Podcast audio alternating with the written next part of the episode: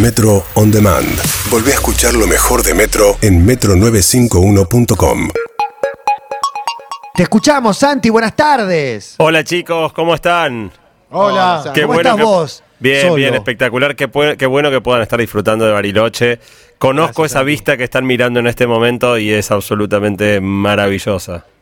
Sí, señor. Bueno, usted arranque porque si no nos vamos a pisotear y nos tira pies y lo interrumpimos con gusto, como hacemos habitualmente. Me parece espectacular. Bueno, básicamente supongo que se acuerdan que a principio de año hablamos eh, respecto de la, la adictividad que tienen eh, los dispositivos digitales, los celulares, las tabletas. Y después de eso hicimos dos columnas acerca del tema de la felicidad. Y de alguna manera lo que queremos hacer hoy es mirar el cruce de las dos cosas, porque cuando hablamos de felicidad, hablamos de que uno de los principales eh, motores de nuestra felicidad son los vínculos con nuestros seres queridos. Y la idea de la columna de hoy es explorar cómo las redes sociales están cambiando la calidad y la cantidad de nuestros vínculos. O sea, en otras palabras, la pregunta sería si en esta era de hiperconectividad estamos más conectados o estamos menos conectados con las demás personas. En Está particular, nos vamos a enfocar en, en uno de los vínculos más importantes de la vida, que es la amistad. Digamos, en, en la vida hay tres grandes vínculos, la pareja, la familia y los amigos. Eh, y lo que tiene de muy especial la amistad es que es una relación, a diferencia de la familia, que elegimos. Donde nos elegimos y donde aparte, a diferencia de la pareja, es bastante más fácil de romper, con lo cual el hecho de que se mantenga en el tiempo habla de, de- de una voluntad más fuerte de los amigos de mantenerse juntos. Eh, es una obviedad decir que todas las investigaciones muestran que buenos vínculos, buenos amigos son fundamentales para la felicidad en la vida, porque nuestros amigos son, por un lado, nuestros principales confidentes, eh, en general los principales compañeros de diversión, eh, y también en los momentos más duros, algunos de los principales apoyos en la vida. Seguro habrán escuchado, hay un, hay un antropólogo británico que se llama Robin Dunbar, que el tipo estudiaba monos. Y estudiando monos, monos sociales, los primates, chimpancés, este, mandriles, los que, los que viven en, Sí. en- en grupos, encontró una cuestión, que es que cuanto más grande era el cerebro de los monos, vivían en grupos más grandes. Mira. Y empezó a ver si realmente se podía, cu- cuán, cuán fuerte era esta relación, y llegó a la conclusión de que si vos le decías el tamaño del cerebro de cualquier mono, él te podía predecir más o menos en qué tamaño de grupo vivían. Tan directa era la relación. ¿Y por qué esto, Santi? Porque poder vivir en un grupo más grande, reconociendo a más cantidad de gente y estableciendo vínculos más complejos, requiere cerebros más sofisticados. Los chinos tienen cerebro más grande, entonces podemos deducir.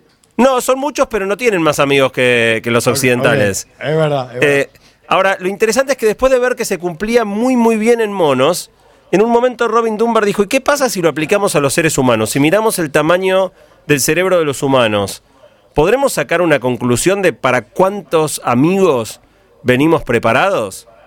Y el tipo hizo el análisis y le dio que, tal vez escucharon esto alguna vez porque fue bastante famoso, A ver. básicamente nuestro cerebro está armado para tener 150 amigos.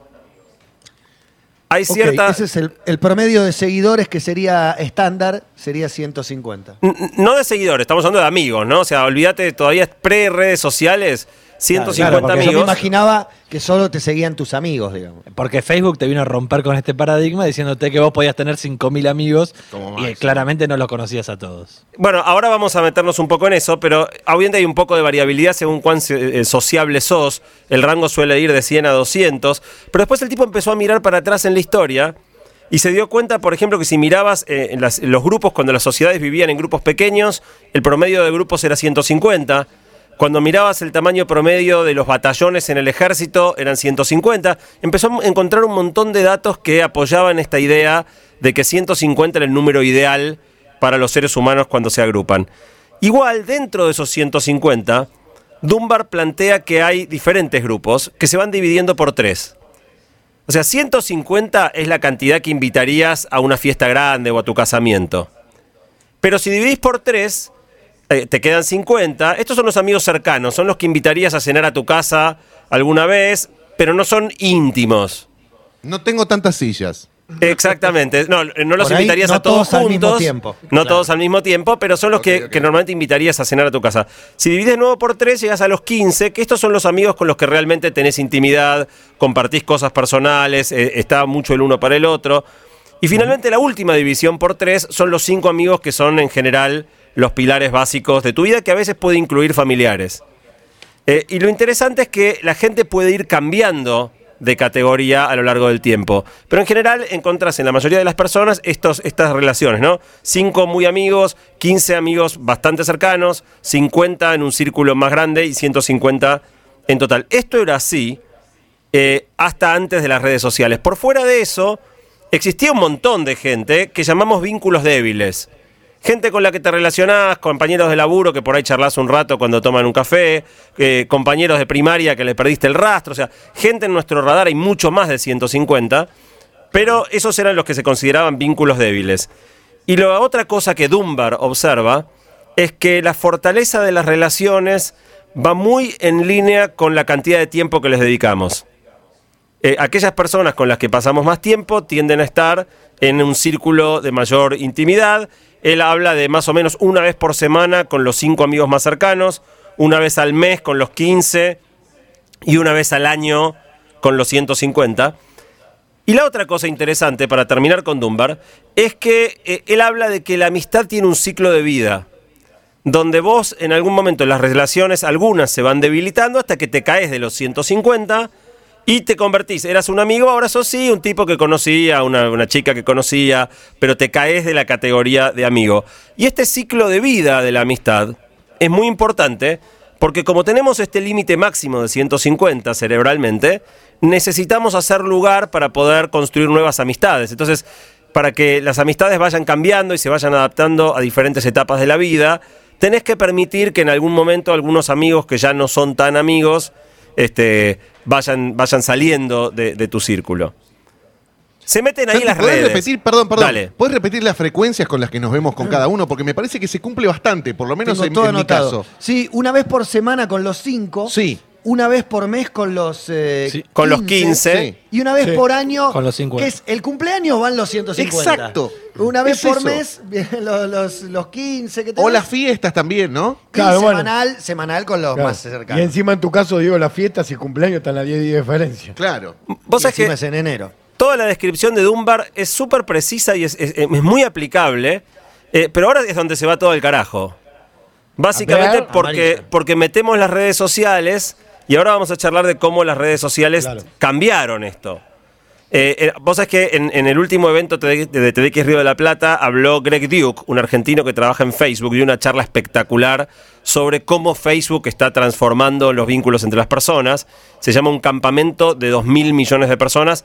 Los que quieran verla, como siempre, core.to barra columna. Y además eh, Greg me ayudó a armar esta columna, así que va un agradecimiento para él. El promedio de amigos en Facebook en este momento es de 338 personas. Y Dunbar se puso a mirar, ¿será que, realmente el límite superior que teníamos eh, no era tal? Y después de analizar la composición, lo que él dice es, mira, no, eh, son los mismos 150, 50, 15, 5 de antes, pero ahora se agregaron muchos más vínculos débiles de los que teníamos. Y en eso hay básicamente dos grandes efectos. Uno es que conocemos más a los amigos de nuestros amigos, como un segundo círculo que antes no nos era tan, tan Sí, Casi accesible. que te digo amigos de los amigos y familiares, de los, o sea, los vínculos de los amigos. vínculos de los amigos. Y la otra cosa, que es muy interesante, es que Facebook empezó a contribuir a no dejar que ciertas amistades que probablemente deberían morir mueran. Porque digo, te reencontrás con compañeros de la primaria, hacía 25 años que no Te lo insiste, veías, te ya no todo estaba más. eh, ¿Por y- qué no te ves con lo de la primaria? ¿Por qué no se juntan? Mira esta foto que pasó hace cuatro años, todo el tiempo, ¿no? Bueno, y, y te reaparecen, y, y la diferencia entre los 150 y estos 338 son un montón de muertos vivos en algún sentido. Eh, digo, amistades que estaban en el olvido y que, y que Facebook vuelve a meter en el radar. Y una vez que los pescaste de nuevo, es muy difícil que ese ciclo de la amistad, que antes era sano, que en algún momento termine, se, se cierre. Entonces, estamos vinculándonos con más y más personas. Y la otra cosa que Dunbar dice es que el tiempo que tenemos en la adultez para dedicar a los amigos es escaso y es fijo. Y si vos empezás a dedicar mucho más tiempo a los vínculos débiles, naturalmente vas perdiendo la capacidad de dedicar el tiempo que necesitabas dedicar a tus vínculos fuertes. Él calcula una estadística de que históricamente uno dedicaba 60% del tiempo a sus vínculos fuertes y 40% a los débiles, y dice que ahora se está dando vuelta, que ahora dedicamos más tiempo a vínculos menos importantes y menos tiempo a los vínculos más importantes. Y en parte tiene que ver con esto que decías vos, Matías, que es que las redes sociales no distinguen calidad de amigos. Hay tanta probabilidad de que te aparezca un post de alguien súper cercano a vos que te sería muy importante ver, como el de este pibe de la secundaria, que nunca más tuviste ningún vínculo, pero lo aceptaste como amigo, y ahora a partir de ese momento vuelve a aparecer una y otra vez en tu, en tu, en tu timeline. Entonces la pregunta que me gustaría hacerles, como redondeo de esta, de esta primera parte, es ¿qué opinan ustedes? En esta época de hiperconectividad absoluta, ¿estamos más conectados o menos conectados? Es una pregunta muy difícil. Sí. No sé si se responde sencillamente. Yo creo que estamos más conectados en lo superficial, menos en lo profundo. Coincido, ¿eh? Sí, Coincido. sí, porque eh, la sensación, por supuesto, es de más conectados, eh, sin lugar a duda, porque tenés tanta mayor faci- facilidad para encontrarte, hablarle, para certificar que tu mensaje llegó, eh, que te hace sentir que lo tenés más a mano que cuando tenías que buscarlo, llamarlo a la casa, tratar de ubicarlo. Sin embargo, esto no hace que, que te Que veas más. Yo creo que eh, te acerca a las personas que serían como el segundo cordón del conurbano de nuestras vidas, o sea, ese tipo de personas que perdés un poco el rastro y las tenías lejos, las redes sociales ayudan a acercarlas más. Pero el tanto tiempo estar y dedicarle estas redes sociales para esa periferia, a los que tenemos más cerca, a veces me parece que falta la charla esa intimista y mano a mano. Estaba pensando cuando uno tiene amigos que viven en otros países y lo primero que piensa es que con estas nuevas herramientas, con la tecnología, uno está más cerca, pero tarde o temprano como que termina sintiendo esa distancia, no solamente eh, física, sino también porque no es lo mismo que la conexión que te da una red social, eh, tener ese mano a mano. Construís otro vínculo, ¿no? Eh, con el WhatsApp Cambia y con cambia las, el vínculo. Las videollamadas a donde quiera que esté. Eh, no hay una respuesta simple, Santi. Eh, planteas una, una pregunta que sería elegir una de las dos opciones y es muy complejo elegir una de las dos. ¿Vos elegís una de las dos? Eh, eh, está buenísimo lo que contestaron y vamos a ir hilando elementos de lo que dijeron en, todo lo que sigue de la columna. Pero lo que voy a hacer ahora para tratar de, darles una respuesta, que estaba, igual está bastante alineada con lo que vos- vos dijiste, Matías, primero. eh, preparando la columna hice una encuesta, contestaron 1.200 personas, y la encuesta da una radiografía muy interesante del presente. O sea, en esta época de máxima conectividad, 72% siente que está más al tanto que nunca de lo que pasa en la vida de los demás. A la vez, 73% prefiere usar texto para comunicarse con amigos antes que hablar. Y la contracara de eso es que 71% siente que sus amigos le prestan más atención a lo que pasa en las redes que a lo que está pasando cuando están juntos como amigos. 52% siente que está menos conectado que antes, menos profundamente Eso, eh, conectado que antes. Todo, está todo unido, Santi, eso. eh. Yo contesté la encuesta y estoy seguro que puse eh, que estoy más enterado que nunca de lo que hace todo el mundo, que prefiero comunicarme también eh, vía mensaje. Sí, o sea, eh, no, no es contradictorio, me parece que está todo, está bien, está siguiendo un hilo. no es para nada contradictorio y, y te marca, bueno, sí te marca como cierta tensión eh, en esto de, de estar más enterados no quiere decir estar más profundamente conectados. Claro. Y fíjate, los últimos dos datos también son muy impactantes. Eh, 41% siente que tiene menos amigos íntimos que hace 10 años. O sea que en este contexto de tantos más amigos, casi la mitad siente que tiene menos amigos que antes. Y 30% se siente más solo que antes, o más sola. Bueno, esa es eh, la parte profunda, eh, me parece. Tener más amigos íntimos. Yo creo que, como destacabas al principio, no sé si hay capacidad para tener, por exagerar y que se note el ejemplo, 25 amigos íntimos. Íntimos tenés, no sé, está bien el núcleo de 5, podrían ser 2, podrían ser 3. me, me daría hasta curiosidad saber quién suma muchos amigos íntimos nuevos de grande.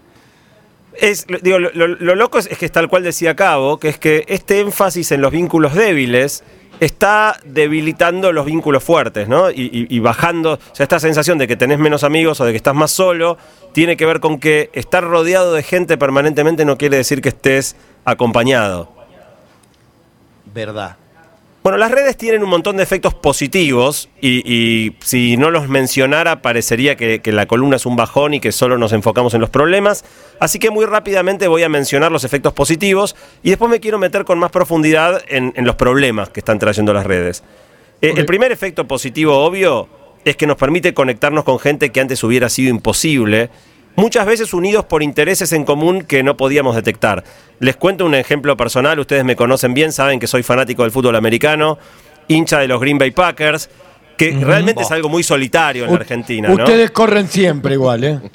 Eh, fanático del fútbol americano, banco. Fanático de los Green Bay Packers. Además, no, no, no. confesá una vez qué es lo que empacan. ¿Qué es lo que empacan estos empacadores? ¿Cómo te haces fanático? Eh, ¿Cómo te hiciste fanático? Eh, es una historia larga, pero básicamente... por- No, entonces no. Te, te la digo muy rápido. Era el, era el único, la única equipo que jugaba en una ciudad de la cual nunca jamás había escuchado el nombre. Yo creo que te gustan más las estadísticas que otra Es cosa. un tema Santi. científico su No, pasión. O sea, no, hasta es que tu uno- pasión entra por una estadística. Uno tiende, tiende a hinchar por, por los equipos chicos, digamos. Y cuando elegís, o sea, no sé, a mí mi abuelo me hizo de de Boca. boca. ya, no, mi abuelo me hizo de boca, ya, ya era chiquito cuando lo decidí. Pero esta que fue una elección de grande, pensé Sí. que elegí el equipo más chiquito. De hecho, es una ciudad del tamaño de Tandil. Es la ciudad más chica de toda la NFL. Y después de, después de haberme hecho hincha, descubrí que es el equipo que más campeonatos ganó en la historia. O sea, no estaba hinchando por, por- por un perdedor, para nada, pero no lo sabía cuando lo elegí. Igual lo que quería contar de esto es que durante muchísimos años estuve solo en mi pasión por los Green Bay Packers. Porque ¿quién otro más en la Argentina? De- hasta que creé un grupo de Facebook. Y hoy somos 500 hinchas de Green Bay Packers en la Argentina. Pará, ¿y cuántos reales? Porque para mí, de los 500 hinchas eh, o amigos del Facebook, 30. 400 son bots. Sí, no, no tantos votos, pero cuando nos juntamos para, para ver los partidos, nos juntamos 30 Nos más o menos. Están escuchando, ¿no? Sí. Sí, sí, sí, no. Pará, es que se convirtió de un placer hermoso pero solitario en algo que lo vivís con otro que lo sufre como vos. O sea, ustedes saben cuánto más se disfruta el deporte cuando lo vivís con alguien que lo vive como vos. O sea, Claro, esto nos transformó totalmente la experiencia de ser hinchas de Green Bay. Ahí se me, me, me- me- me emociono. No, no, me- emociono pensando en mis amigos hinchas de Green Bay. Bueno, no, pero es verdad, hoy eh, el, el nicho eh, funciona, el club de amigos del Torino que se reunían en la Panamericana, hoy, no sé, si busca un auto menos popular, nada, hay, hay un grupo de Facebook para lo que sea, el para lo que sea y te permite del agua mineral. Sí. de una manera que antes era muy difícil. La segunda cosa positiva, no me quiero quedar mucho rato en esto, es que es un espacio más seguro para establecer relaciones para los que somos tímidos o introvertidos, porque esto de la distancia, del texto y evitar un poco el cara a cara nos facilita a algunos vincularnos, también te es más fácil borrarte de una relación, que, digamos, Claro. este, que, que- o, si- o- o estás más protegido de tal vez sentirte rechazado o algo por el estilo. Entonces, para gente tímida es una buena manera de, de encarar. Otro efecto positivo es que nos permite crecer nuestra red de contactos. En la Argentina no se piensa tanto en, las redes, pero, pero en Estados Unidos todo el mundo está como tratando de construir su red de contactos y las redes sociales nos ayudan y después eso puede ser algo que te permita este, hacer eh, cosas eh, fuera de, de las redes. Y la última consecuencia positiva, que a mí me tomó totalmente por sorpresa, es que en los últimos años en Estados Unidos está cayendo bastante fuerte el consumo de tabaco, drogas y alcohol en los jóvenes. Y Buena algunos noticia. creen que podría que ser por, porque, por estar, digo, podemos criticar que estén todo el día con el celular, qué sé yo, pero bueno, no, no- están tomando menos alcohol, fumando menos tabaco. Claro. eh, Tienen otra adicción. otra, exactamente, reemplazaron la tiene- adicción por, por porque otra. tienen dos manos. Tienen dos manos. Una para el celular, el otro es para el pucho o para la bebida, pero no pucho y bebida. No puedes escribir. Claro. Bueno, habiendo hablado de los aspectos positivos, quiero, quiero ahora, digamos, el dedicar la última parte de la columna a tres eh, aspectos bastante preocupantes que se están generando con las redes. Hay una charla TED de una, de una mujer que se llama Sherry Turkle. También los que quieran verla, core.to barra con una charla espectacular. Entre otras cosas, Sherry Turkle plantea que las redes te permiten autoinventarte que lo que uno muestra en las redes no tiene que ser, y en general no es, realmente un reflejo completo de tu persona. Entonces uno obviamente sube las fotos donde saliste mejor, de donde estuviste en los lugares más lindos, el día que estabas de buen humor, siempre con una sonrisa, eh, escondiendo nuestros aspectos más oscuros, menos atractivos. Eh, y de alguna manera la clave de, la amistad y de la intimidad eh, es, no es que, que les guste lo que mostrás, sino que te acepten como sos. Y que en este, esta otra persona que construimos para, para las redes, de alguna manera nos, nos generan una segunda eh, identidad que después nos cuesta mucho más mostrarnos vulnerables, mostrar nuestros defectos, abrirnos a, personas y todo eso. Esto se complejiza con el famoso efecto del me gusta. ¿no? Porque antes uno tenía cierta idea si le caes bien o le caes mal a la gente. Pero ahora esto, ah, todo se mide. Vos pones tu foto y te pusieron 28 me gusta o te pusieron 74 o no te pusieron ninguno. Y de alguna manera estamos incorporando el me gusta como una moneda que mide cuánto la gente nos acepta o cuánto le gustamos a los demás. En la encuesta hice una pregunta que era si te afecta y te hace sentir mal cuando recibís pocos me gusta a algo que publicás. Y sí, a 42% de la gente que contestó la encuesta le jode cuando siente que del otro lado la gente no le muestra su aceptación a las cosas que publica. De alguna manera vamos haciendo felicidad igual a muchos likes.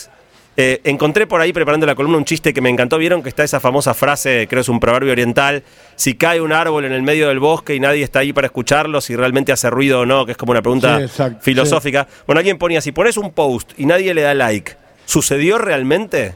No sucedió. Sí, sucedió. Sí, sucedió. Sucedió y de hecho sucedió algo más grave. Nadie te dio like. Nadie Exacto. te dio pelota. Te están ignorando. Hay un factor más que complica todo este tema de la autoimagen, y esto ustedes lo, lo experimentarán cotidianamente, que es que las redes promueven contextos más agresivos. Eh, si vemos el sesgo negativo que en general aparece en los comentarios, eh, el- o, o en o en los comentarios, ni hablar de, de los diarios online, o muchas veces en los comentarios de, de los posts, hay investigaciones que muestran que la gente se permite ser más cruel y más agresiva cuando está detrás de una pantalla protegida por, por la distancia, un, par- un poco por el anonimato a veces, y otras veces porque, bueno, porque no pueden levantarse y ponerte una piña en la nariz, ¿no? Entonces es como un poco más seguro el poder agredir con, con menos consecuencias. Y si le ponemos mucho peso a lo que nos vuelve de las redes, en definitiva este es un efecto más por el cual eh, es todo este, este culto a la imagen y a lo que mostrás en las redes se ter- termina volviendo en contra. Y un último punto de esta primera cuestión vinculada a la imagen. ¿Se acuerdan que cuando hablamos de la felicidad, hablábamos de que la felicidad nuestra es inherentemente comparativa? Que nos guste o no, siempre es en relación a algún punto de referencia.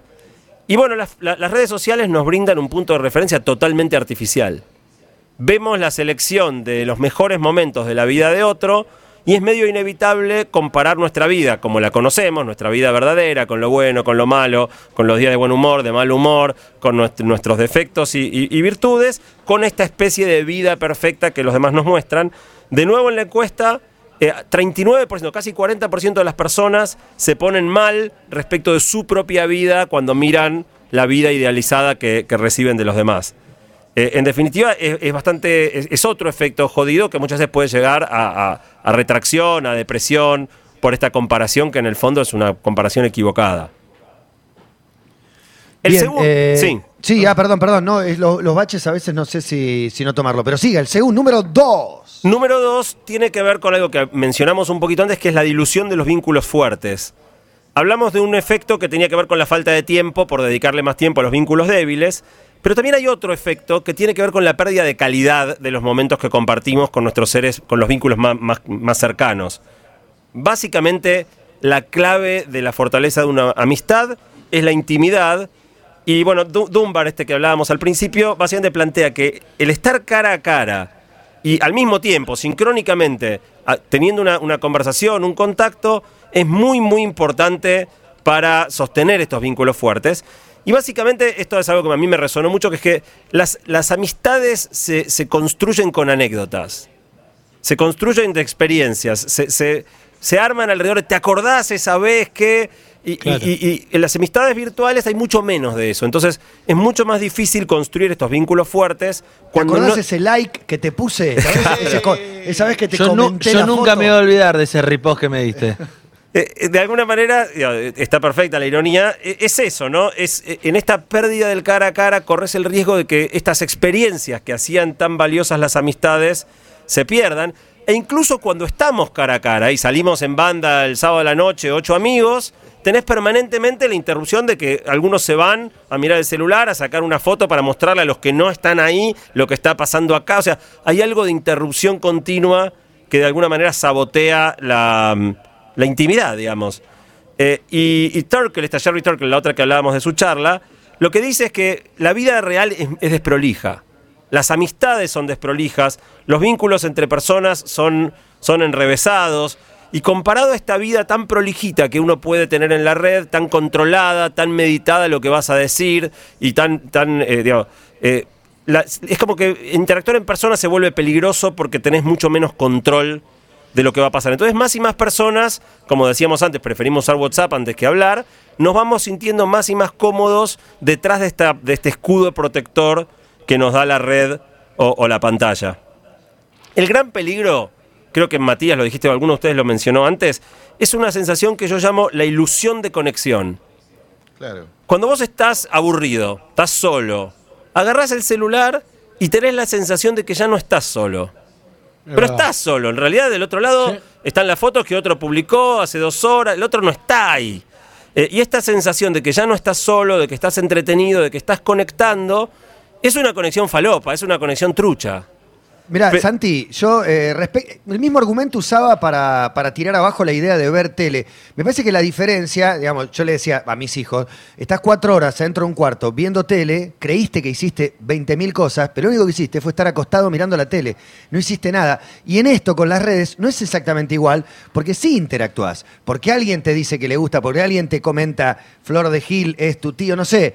Tenés un poco, obviamente que estás solo, obviamente, pero eh, me parece que alimenta incluso eh, y, y pervierte un poco esta idea de no estoy solo, la interacción que tenés con los otros que también están solos en general. Totalmente, pero al ser casi siempre asincrónica, hay algo de, de- de- de conectar de un modo medio raro. O sea, no es que no sea conexión, pero es una conexión medio trucha. No es, no es, o sea, uno siente que hay más conexión de la que realmente hay, digamos. Y hay, un efecto que se acentúa también, que es que para nuestro cerebro ver muy seguido noticias de alguien nos hace sentir que lo conocemos y que estamos conectados. Y hay algo bastante distinto entre estar al tanto de a dónde se fue de vacaciones tu amigo y estar realmente teniendo una conexión más íntima, más profunda, más, más empática. Y por último, para terminar, eh, el último dato que es muy fuerte es que en muchas partes del mundo está creciendo tremendamente la soledad. De hecho, en algunos sistemas de salud están empezando a considerar a la soledad como una epidemia. Y en 2015 hicieron una investigación de la Universidad de Brigham Young donde vieron que la falta de vínculos fuertes, o sea, el, perder este círculo que te sostenía, eh, tiene consecuencias sobre la salud comparadas a fumar, a la obesidad o a las adicciones. O sea, el nivel de daño y pérdida de salud y acortamiento de la expectativa de vida que te puede causar la soledad es comparable a cualquiera de estas cosas, solo que a, la soledad hasta acá nunca se le había prestado tanta atención. O sea, sí hay un montón de programas de predicción de adicciones, cosas para dejar de fumar este, o, o para bajar de peso, pero, pero nunca se le había puesto el ojo a cuán grave puede ser que las personas eh, estén solas. Y lo más loco es que lo que también descubrieron es que la peor forma de la soledad no es cuando estás solo. La peor forma de la soledad es cuando estás rodeado de gente y no te sentís incluido. De Uh. manera No, pero está bien, está bien. Estás rodeado de gente que te hace sentir solo. que, Sí, que- es con la que sentís eso. que no cajás, que no... y- Cuando y- estás solo tenés la ilusión de estar con gente, pero Claro. cuando estás con gente y pensás que estás solo, me voy a tirar al, al lago Moreno y vuelvo. Anda. Bueno, el porcentaje de gente que se siente sola viene creciendo muy fuerte en Estados Unidos. En la encuesta nos dio 30%, gente que está más sola que hace 10 años. Es un montón de ¿Cómo cambio. se mide más sol? Perdóname, sí, ca- ¿cómo cada, vez más gente vive sola. En Capital, la otra vez, en alguna de las columnas, llegamos a que era la mitad de la población en Capital vive sola. Eh, Pero esto es, es otra arista de, de- Ah. no es solo vivir. Sí, a mí hay- me sorprendió.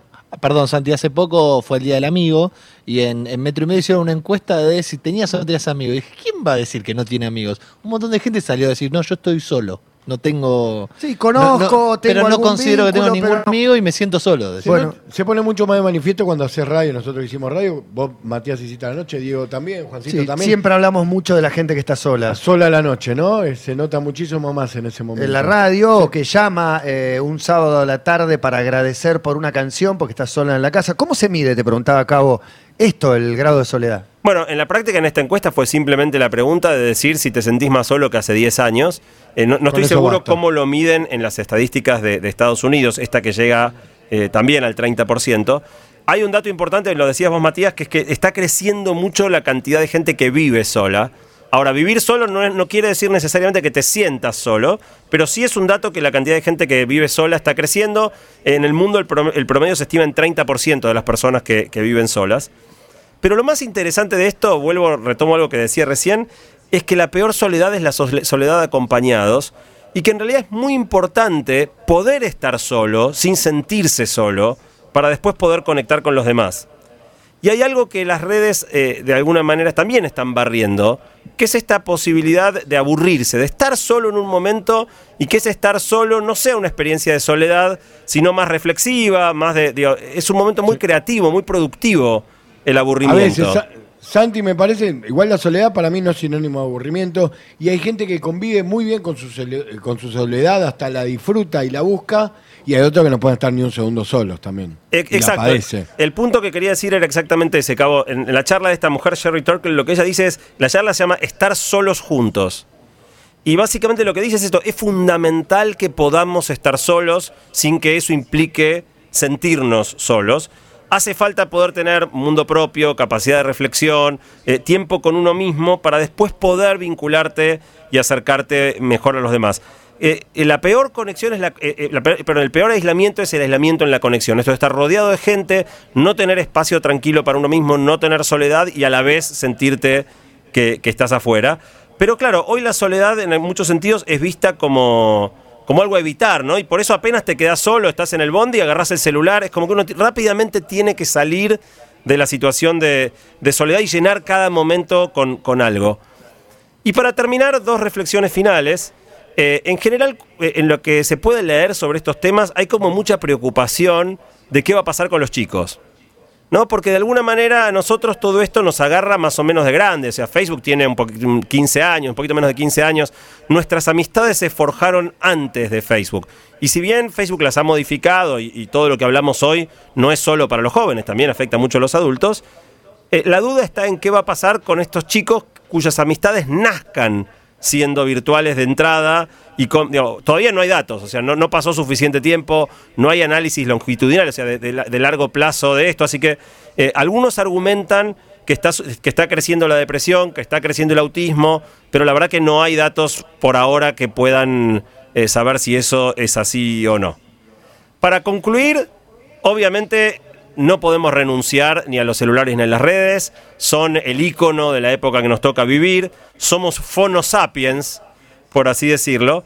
Y si bien no tiene sentido desconectarse, yo no le digo, hubo toda una campaña últimamente de desinstalar Facebook del teléfono, yo no creo que eso tenga sentido. Pero sí, igual que hablamos en la columna de principio de año respecto de la adicción, creo que no hay que ser ingenuos en la manera en que usamos estas plataformas, saber que nos, nos- nos dan un montón de, de cosas positivas que está genial aprovechar, pero también cuidarse mucho de las exageraciones, de los abusos, de las adicciones y los problemas que pueden venir asociados. Como todo, con cautela, con cuidado, los excesos son malos siempre. Con moderación, exactamente. Bueno, y lo más curioso es que lo dice Santi solo en el estudio, un estudio que Es siempre verdad. es ruidoso, un montón de gente, eh, entran y salen, todos gritando, música, y ahora está sentado, hay cinco sillas vacías y él sentadito en la de siempre. Los Packers no vienen tan bien. no, no empezó la Packers. temporada, empieza, empieza en Ah, 10 ok. días, estamos cruzando los dedos. Así que no, con todo, con- justamente en el momento de máxima expectativa, cuando la, la temporada todavía no empezó. Fue loco estar acá solo, pero Boca no me perdió sentí la punta. solo. Sí, Ah, Boca perdió bien. la punta, nos, nos pasaron por arriba, nos ganaron bien. Hoy me Nos estuvi- escribe me- Andújar encima, nos pone like Andújar. Nos pone like a las fotos acá en el Le show mandamos un ya. ¿Qué abrazo. like mirá. Andújar? Hubiese ves, venido a Boca. Mirá cómo estamos atentos al like de Mariano Andújar, Bueno, ¿entendés? que, eh, para graficarlo. Yo estuve discutiendo con Fede Delía, famoso fanático pincha, sobre el arbitraje y cosas este, del estilo. Pero bueno, sí. Eh, la modo plan- termo lo y la con el plancha fútbol. Nández, la plancha Nández no van a decir nada. Ni a Paulaza, lo dije en vivo. No, Paulaza, Paulaza fue. Esa, digo, esa jugada cambió todo el partido. Pero está bien. De- después es cierto que hay varios que zafan de la tarjeta de Boca. Digo, Boca, cu- yo en un momento del partido Pepe. le dije a mi hijo que estaba viendo el partido, le digo, Boca no termina con 11 ni a patadas. Y si terminó con 11 es porque también nos hicieron un favorcito, ni hablar Pablo Pérez al final, ¿no? A patada, exactamente.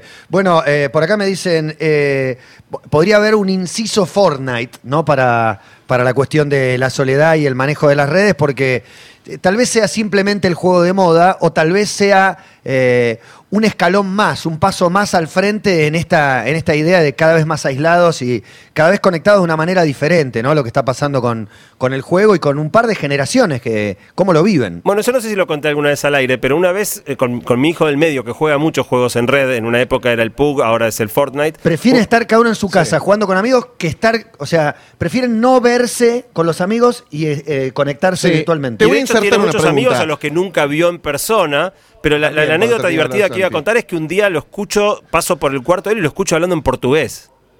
Y le digo, Ezequiel, ¿qué Bueno. haces hablando en portugués? ¿De dónde sacaste el portugués? Dice, no, papá, porque cuando me conecto al server casi siempre son todos brasileros y a fuerza de estar jugando contra brasileros, el pibe hablaba portugués. La pregunta que quiero hacer es, ¿la amistad requiere presencia física? Sí. ¿Por qué? El abrazo lo requiere. Opte y El fundamente. contacto Su- su- visual. su- Suena a, Contacto examen visual. de secundaria. Opte y fundamente. No, no, pero, pero eh, para, para considerar a alguien amigo lo tenés que haber visto a los ojos. No puede ser decirte ¿Por amigo de alguien del que no te viste a los ojos nunca en ¿Por la vida. Skype o pero eso es como ver a alguien por Facebook y venir a Argentina a casarte y descubrirte que no te casás porque tiene mal el comedor. Exactamente. No, no, para mí el contacto visual es eh, visual y físico y presencial es fundamental. Podés no verte con un amigo y seguir siendo igual de amigo. Pero si no te viste nunca en la vida, me parece que no. Y la otra pregunta sería, la- la clave, si nunca perdón. te diste un abrazo con ese amigo, ¿es tu amigo? ¿Realmente? Santiago Bilinkis. No, la, la clave para que define la amistad eh, no, es, no es el cara a cara, es la intimidad. Y lo que pasa es que la intimidad se construye, la intimidad, y es muy difícil construir intimidad eh, sin nunca verte la cara. Supongo que con el tiempo tal vez vayamos este, encontrando maneras, pero a hoy la verdad es que la mejor manera que conocemos de, construir intimidad es cara a cara y, y sincrónicamente, los dos al mismo tiempo en un lugar, teniendo una charla, abriendo nuestros corazones, mostrando nuestras vulnerabilidades, eh, y eso es muy difícil que pase desde un, desde un muro de Facebook. Las religiosas islámicas con cara tapada. Ahí está. ¿Eh? ¿Tienen amigas? ¿Tienen amigas? Bueno, podría ser. Bueno, Santi, siempre interesante. Una vez más, un abrazo enorme y nos volveremos a encontrar la próxima. Disfruten mucho de Bariloche, que es un lugar maravilloso. Metro On Demand. Volvé a escuchar lo mejor de Metro en metro951.com.